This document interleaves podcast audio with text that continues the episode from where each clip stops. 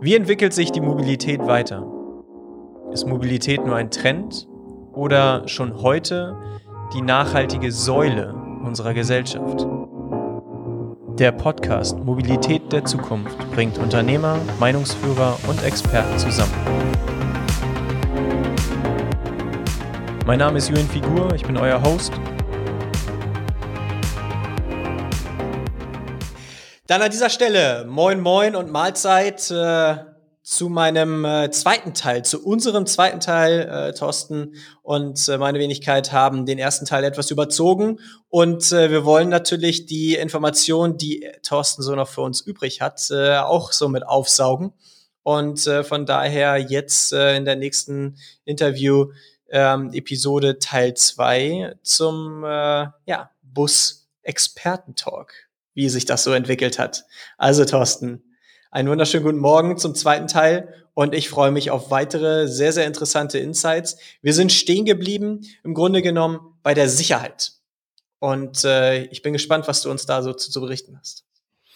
Genau. Hallo Julian, äh, wieder am selben Ort, am selben Platz, so ungefähr. ähm, ja, wir waren gestern äh, über technologische Entwicklungen gekommen, auch ähm, gerade was Effizienz betrifft und so weiter und sind dann weiter zum Thema Sicherheit gegangen, was vielleicht nicht jedem so bewusst ist, dass der Bus ähm, nach allen Statistiken, die wir kennen, das sicherste Verkehrsmittel überhaupt auf der Straße ist. Natürlich, wenn es mal einen Unfall gibt, das kommt auch so alle zwei, drei Jahre vor, dann ist er gleich in den Schlagzeilen und natürlich auch wegen hohen Opferzahlen manchmal. Aber es kann sich jeder auch selbst an fünf Fingern abzählen, wie selten das ist. Und ähm, dass wirklich der Bus da einen absolut tollen Track Record hat, um das mal so zu sagen. Das hat sich über die. Vielen Dank, dass du das auch so betonst. Also. Ja, äh, natürlich. Das ist vielen nicht bewusst. Ja, die sehen nur, mein Gott, da ist schon wieder ein Bus an die an die Tunnelmauer gefahren, wie damals der Van Hool in der Schweiz. Das war ja ein grauenhaftes Bild. Aber ähm, das ist nun mal höchst selten und ähm, die die Sicherheitsmaßnahmen, die heute alle getroffen werden, gerade auch was die ähm, ADAS genannten Systeme betrifft, also Assisted Driving Assistance ähm, Systeme, also alles, was elektronisch dem Fahrer hilft. Das ist wirklich immens, ähm, was da sich getan hat. Da tut sich allerdings hier und da so ein wenig ähm, eine Rangfolge auf, also der Unternehmen, die da wirklich führend sind. Und da sind wir wieder beim Thema deutsche Busse, womit wir letztes Mal eingestiegen sind. Da zeigen sich die deutschen Hersteller natürlich sehr häufig, gerade die Kollegen aus Stuttgart, Mannheim von, von Daimler, als First Mover, die neue Systeme einführen, auch hoch integriert in ihre Technik einführen. Also wenn man das sieht am Beispiel ähm, Abstands, ähm, nein, Moment, nicht Abstandsradar, das ist schon eine Weile her, die gibt's fast schon seit zehn Jahren. Abbiegeassistent, genau, fängt auch mit A an und mit B, aber der Abbiegeassistent, da gibt es ähm, mittlerweile sehr viele Systeme, auch Zukaufssysteme. Daimler war aber der erste, der ein voll integriertes, radargesteuertes System äh, hat in seinen Fahrzeugen, mittlerweile auch im Stadtbus ähm, die einfach, ich sag mal, weitergehend integriert sind als ein Mobile-Eye-System aus Israel, kennt eigentlich jeder die Firma, die, dass ich zukaufen kann, das mit Kameras funktioniert und jeder hat sicherlich schon mal das LGS in seinem Pkw ausprobiert, das mit Kameras funktioniert.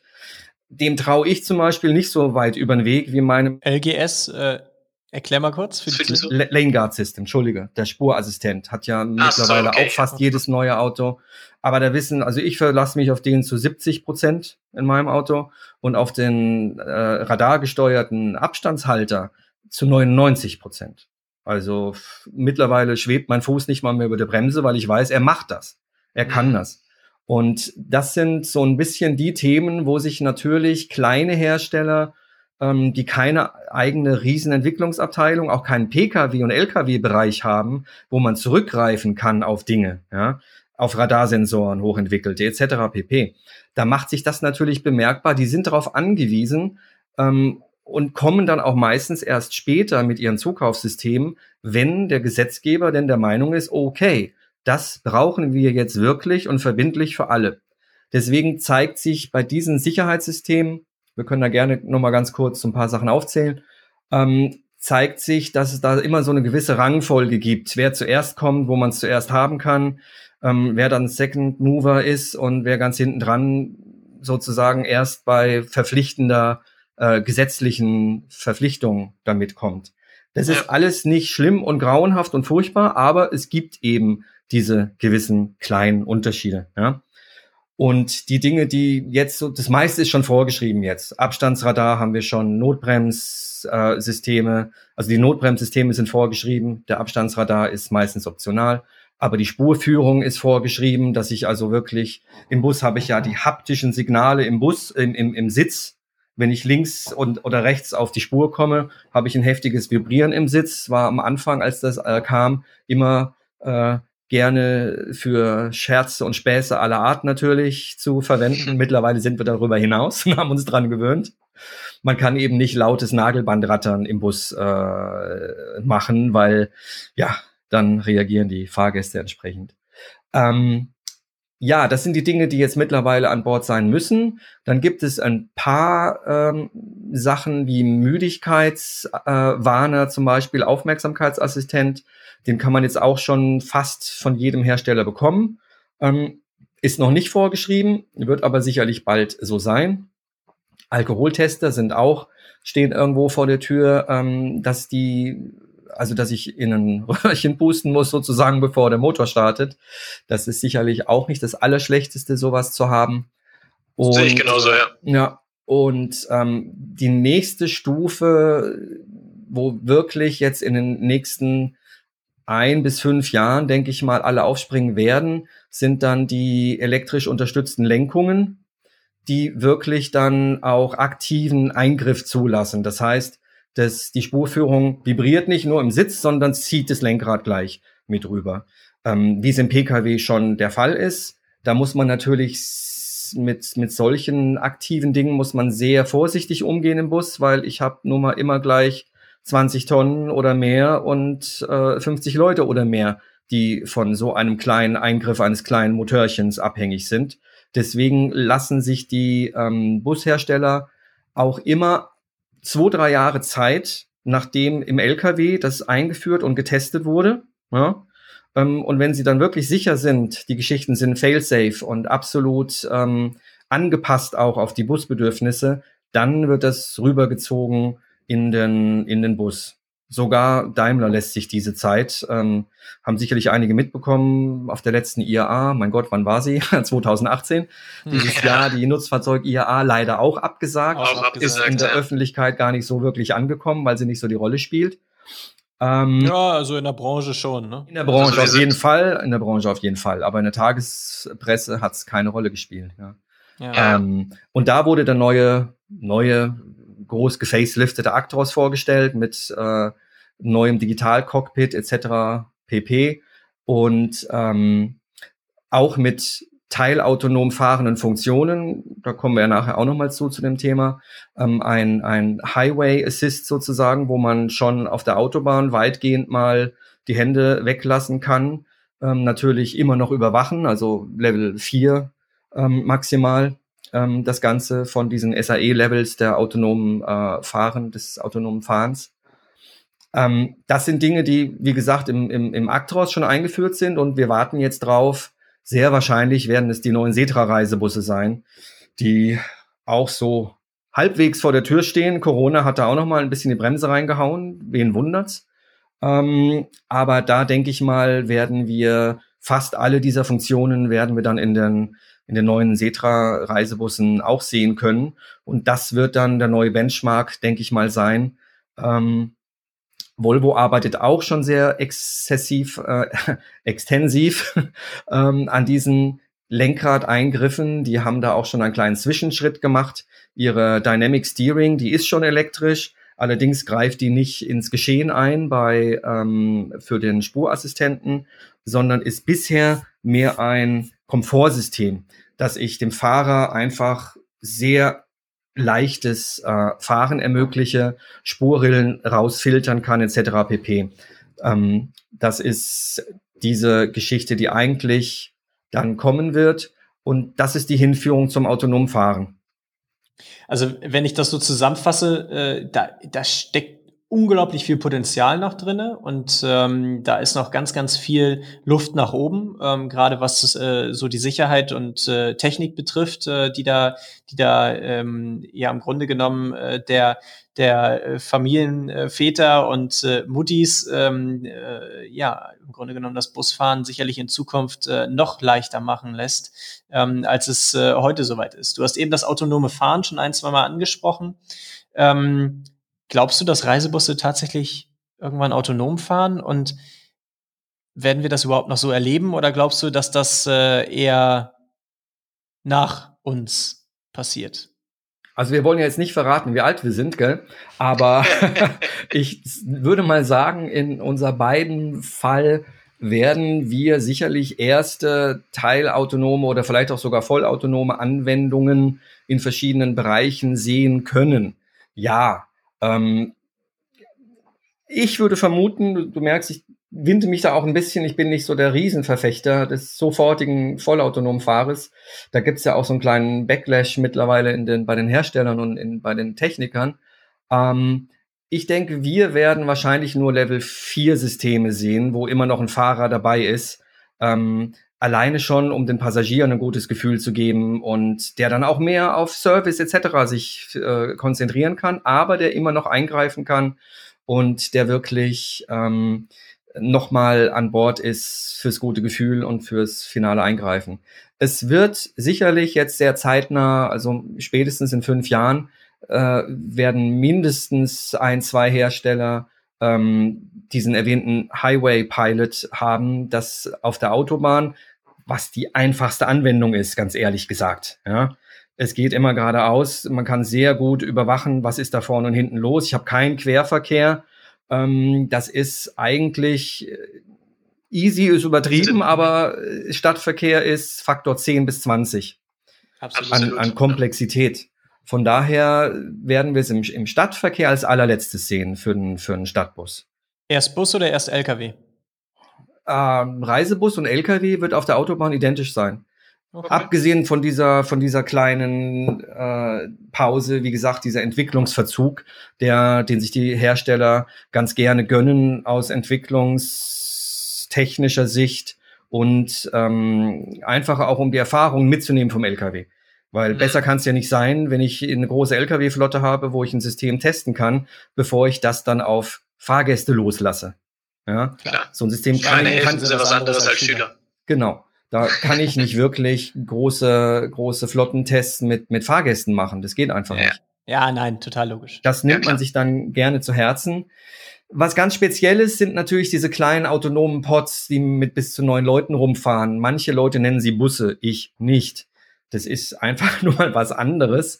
Die werden sicherlich ihre Berechtigung haben für viele kleine Anwendungen, sei es auf Universitätscampussen, Campi, Campusse, ähm, auf Krankenhausgeländen wie Charité oder sonst was. Alles schön, alles nice. Aber Messegelände, Flughäfen. Genau, sowas ist ja. sicherlich nett. Aber der Hype, der da teilweise gefahren wird, hier kommen die autonomen Busse, ist einfach etwas daneben, weil es werden Nischenanwendungen bleiben. Die Kistchen werden selten schneller als 20, 25 fahren können. Und gerade im Stadtverkehr hat man ja das Problem, solange nicht alle autonom fahren, gibt es ein heilloses Chaos und äh, es wird auch viele beherzte Automo Touristen geben, die sich einen Spaß daraus machen, dieses Thema an der Nase herumzuführen. Es sagte mal jemand in einem Podcast oder in irgendeinem Beitrag, ein vollautonomes Auto fährt so defensiv wie der blutigste Anfänger und man sei dabei, ähm, jetzt erstmals durchsetzungsfähige Systeme zu entwickeln. Ja, also ich meine, wenn man sich schon das auf der Zunge zu gehen lässt, durchsetzungsfähige Systeme, das zeigt schon ein bisschen, welche Probleme da noch vor uns stehen. Ja. Absolut. Äh, nicht, wir sind ja nicht aus, äh, aus, aus, aus, aus dem Nirgendwo ähm, noch weit weg von Level 4. Also gerade wir in Deutschland, ähm, wenn wir vielleicht bei Level anderthalb bis zwei sind, sind wir ja schon fast weit.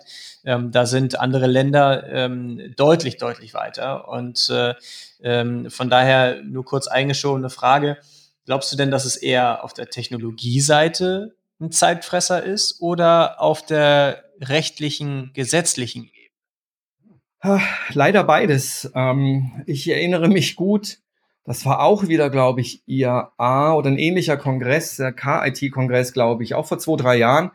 Da hat ja, ähm, da war ja der Hype der autonomen, des autonomen Fahrens noch voll im Gange. Der war dann noch richtig äh, gefühlt auf Stufe 10. Heute ist er wieder auf 5 zurückgefallen.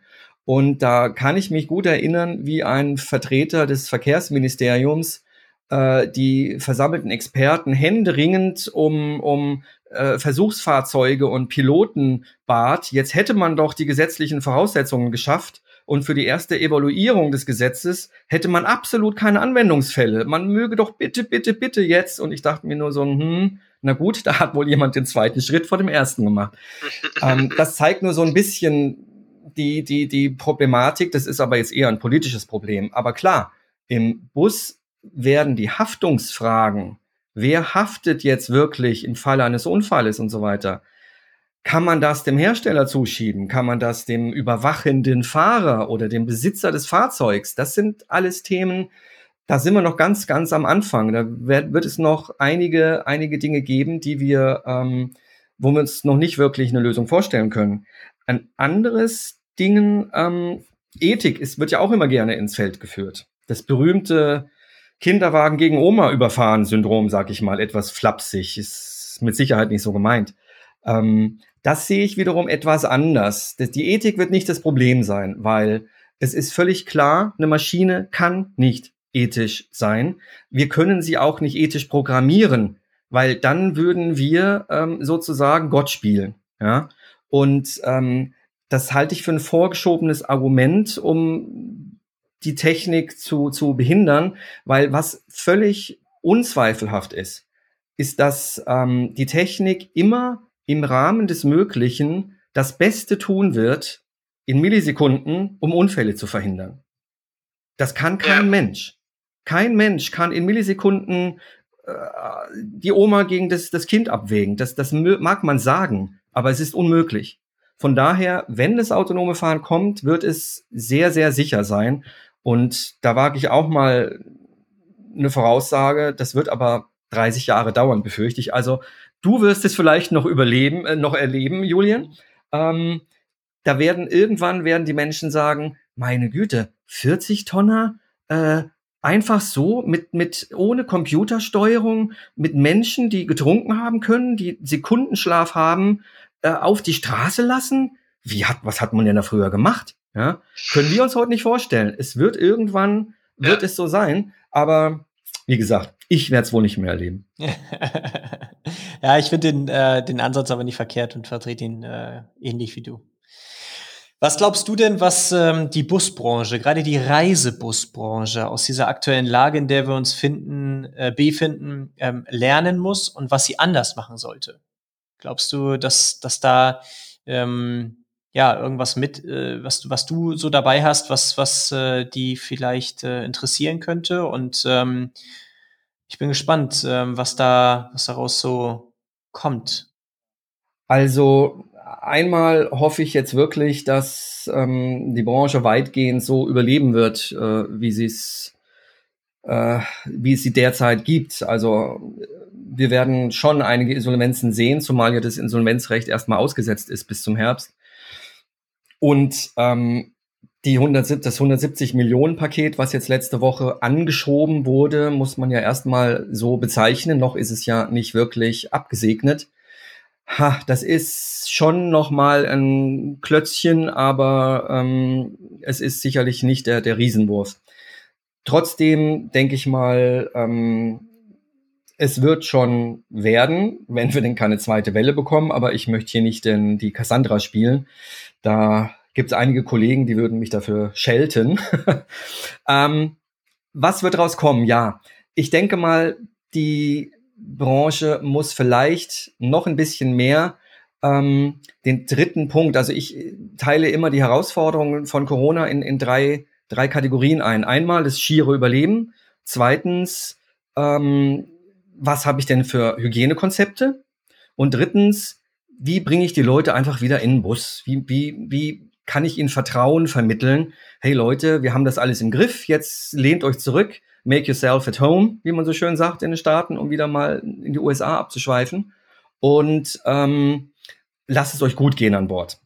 Weil momentan, ha, das ist ja auch ein Thema, das dürfen wir ja nicht verhehlen. Die meisten oder viele Buspassagiere jetzt für, für Reisen gehören nun mal zur Risikogruppe, sind über 70, ja. Und denen werde ich auch, bis es einen Impfstoff gibt und so weiter, sagen müssen, hallo, wenn du hier bei mir an Bord bist, bitte zieh in deinem eigenen Interesse eine FFP2-Maske auf. Tut derzeit kaum jemand. Wir sprechen nur von Maskenpflicht, ja. Aber ähm, die kann auch niemand durchsetzen. Also da heißt es wieder in Eigenverantwortung. Ja, bitte setzen Sie Maske auf, aber der Fahrer wird es Ihnen nur sagen, Full Stop. Und dann ist Eigenverantwortung. Aber ich übernehme ja nicht nur für mich die Verantwortung, sondern in dem Moment auch für die anderen Fahrgäste. Ja, von daher, da gibt es sicherlich noch ein paar Dinge, auch wenn jetzt die, die, äh, der Flickenteppich, wie es gescholten wurde von, von Verbänden und sicherlich auch von Unternehmern, der Hygieneverordnung jetzt aufgehoben wird. Aber trotzdem wird das sicherlich ähm, einige Dinge anschieben, wo viele nochmal ihr Konzept, ihr Hygienekonzept überdenken. Der ein oder andere wird vielleicht auch mal bei einer Neubestellung an 2 plus 1 Fahrzeug denken, wo wirklich, äh, wenn jemand echt zur Risikogruppe gehört, er sich so separiert auf einen Einzelsitz setzen kann. Ja, ähm, weil das Thema wird ja nicht weggehen. Wenn, wenn Corona vorbei ist, gibt es andere Dinge irgendwann mal, die man sicherlich mitdenken wird in Zukunft. Ja? Das wird nicht völlig weggehen. Und auch ein heißes Thema, was sicherlich hoch und runter diskutiert wird, sind die Klimaanlagen. Die sind sicherlich anders und äh, anders gemacht als in Flugzeugen. Selbst da gibt es ja Kritiker, die ähm, sagen, ein Flugzeug ist auch nicht hundertprozentig sicher. Immerhin haben sie diese HEPA, diese hochfeinen äh, Filter drin, die momentan im Bus noch nicht sind. Da müsste man mal nachdenken, ob man die rein entwickelt. Das ist noch ein bisschen Arbeit. Ähm, den Frischluftanteil muss man eben immer sehr hoch halten, aber wir haben ja heute keine Klappfenster mehr. Das ist alles eben über die Klimaanlage zu, zu leisten. Und deswegen ist das Thema sehr wichtig und wird sicherlich auch in den nächsten Jahren einiges an Aufmerksamkeit bekommen. Aber ich finde, ganz abgesehen von diesen Dingen dann, also wenn ich Punkt eins das pure Überleben abgehakt habe, hoffe ich mal für viele, dann Punkt zwei die Hygiene abgehakt habe, dann muss ich die Leute in den Bus reinkriegen. Und das ja. einmal, indem ich ihnen Vertrauen vermitteln kann. Wir haben alles getan für euer, für euer, äh, für eure Sicherheit und eure Gesundheit. Und äh, wenn ihr ganz auf Nummer sicher gehen wollt, dann empfehlen wir euch noch FFP2-Masken als Risikogruppe ähm, aber dann auch wieder die echten Vorteile des Busses rausstellen. Das wird für mein Gefühl noch ein bisschen zu wenig gemacht, weil wir reden beim Pkw von der 95 Gramm Grenze, die es einzuhalten sein wird, CO2, ja, ähm, wo die Hersteller schon kräftig ächzen, dass sie das erfüllen können. So mancher fährt aber auch noch mit seinem SUV die Kinder in den Kindergarten, das 200 äh, Gramm oder 250 Gramm rausbläst.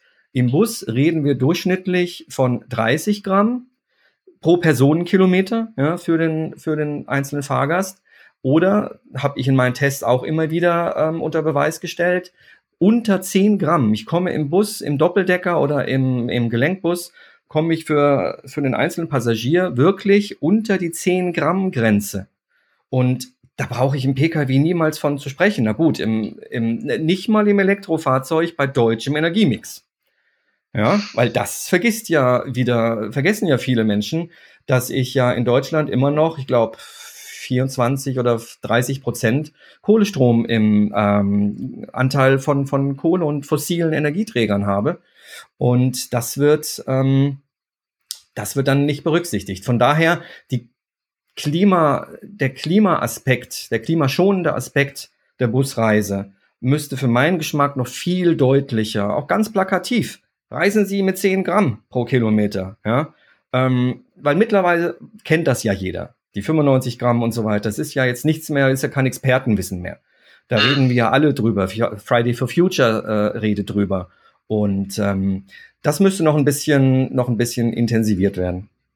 Das ist heute noch mein äh, weiterer Termin, den ich habe, nachdem wir unser Interview geführt haben. Äh, da erzähle ich dir aber zu einem späteren Zeitpunkt ohne Mikro ein bisschen mehr zu. Okay. Ist ein Thema, ist ein Thema für später. Da sind wir noch nicht weit genug. Ja, ein anderes Thema für später ist ja Wasserstoff wieder. Ja, ich weiß nicht, ob du da haben wir noch Zeit, da kurz darauf einzugehen. Ja, Wasserstoff würde, glaube ich, äh, das Ganze noch ein bisschen weiter ähm, äh, auf, aufblasen. Ähm, Wasserstoff ist für mich äh, ein unglaublich interessantes Thema und ich bin froh, dass wir in Hamburg äh, da den, den ein oder anderen ÖPNV-Bus äh, haben, der mit Wasserstoff durch die Stadt fährt ähm, und somit äh, gute Erfahrungswerte dazu ähm, vorhanden sind. Aber lass uns dazu gerne in einem weiteren Interview nochmal äh, eingehen, ähm, weil ich glaube, ähm, dass äh, generell alternative Antriebsstoffe ähm, äh, da so ein äh, 30-Minuten-Interview wahrscheinlich alleine füllen könnte. Aber was mich abschließend noch interessieren würde, okay. was glaubst du denn, wie Reisen in zehn Jahren aussieht?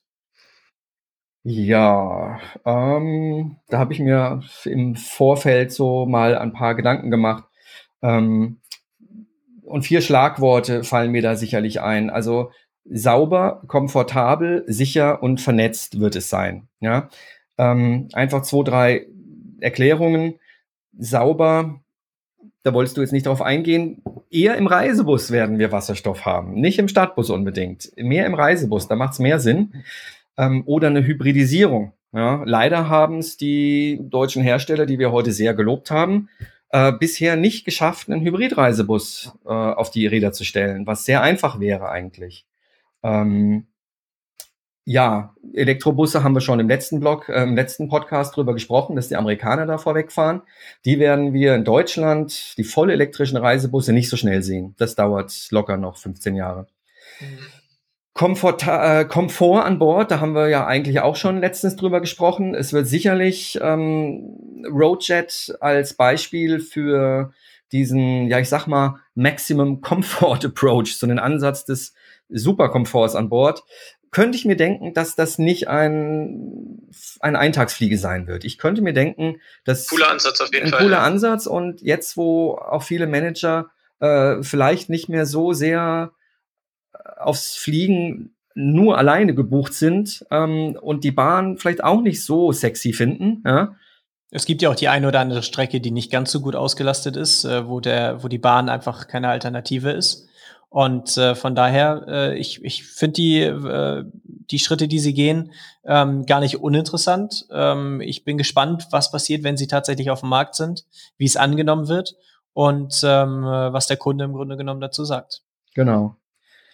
Dann wird der Bus sicherlich noch sicher werden. Er ist heute schon das sicherste Verkehrsmittel, aber ich denke mal, er wird sicherlich auch das Segment sein können, was ähm, zuerst ähm, dieses Zero Accident Ziel der EU, ich glaube 2050 ist es, äh, hat man sich zum Ziel gesetzt.